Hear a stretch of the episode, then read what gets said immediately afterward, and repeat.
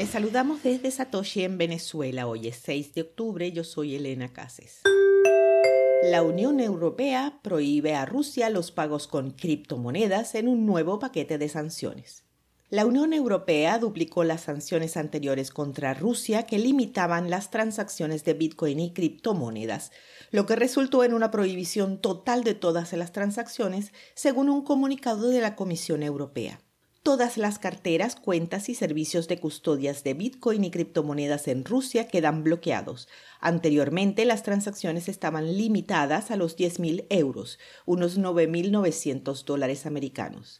Las nuevas sanciones se extienden más allá de las criptomonedas para incluir también restricciones a personas y entidades en las regiones de Donetsk, Lugansk, Kherson y Zaporizhia. Se cree que cada individuo sancionado está involucrado en la ocupación rusa, la anexión ilegal y los referéndums falsos en los territorios mencionados anteriormente.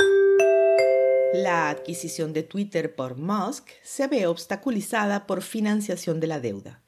Las conversaciones entre Elon Musk y Twitter para llegar a una resolución de la adquisición de 44 mil millones de dólares se estancaron en parte debido a la declaración de Musk de que su oferta ahora depende de recibir 13 mil millones de dólares en financiamiento de deuda, según personas familiarizadas con el asunto.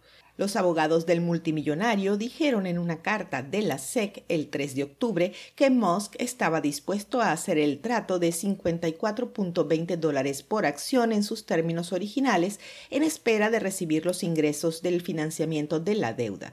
El acuerdo original no contenía tal contingencia.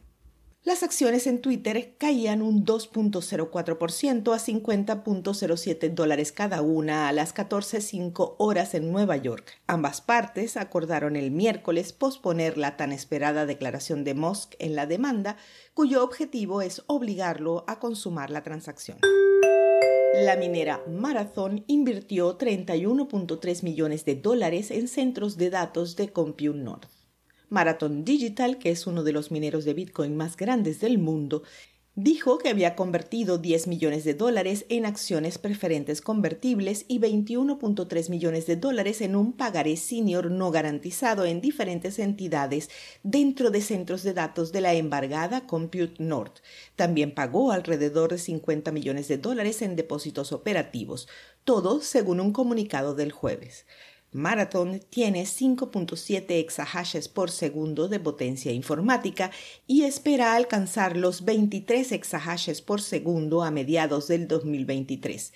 En comparación, el minero rival Riot Blockchain tiene 5.6 exahashes por segundo de potencia y espera alcanzar los 12.5 exahashes por segundo para el primer trimestre del próximo año. Las acciones de Marathon han caído un 61% este año, mientras que Bitcoin ha perdido más del 50% de su valor. Seguimos con las breves de Elbit. Grayscale tiene como objetivo aprovechar la caída del precio de Bitcoin con un nuevo producto de inversión centrado en el hardware de minería de Bitcoin.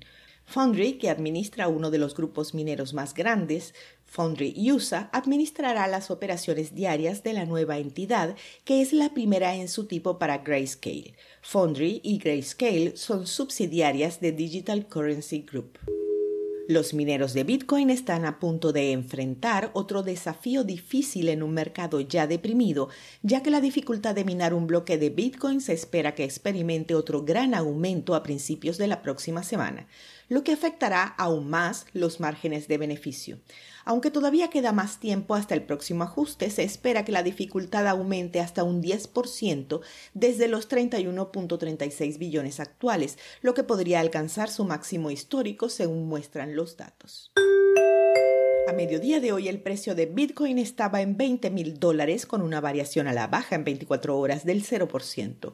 El hash rate es otro récord de 278 exahashes por segundo. Esto fue el Bit desde Satoshi en Venezuela.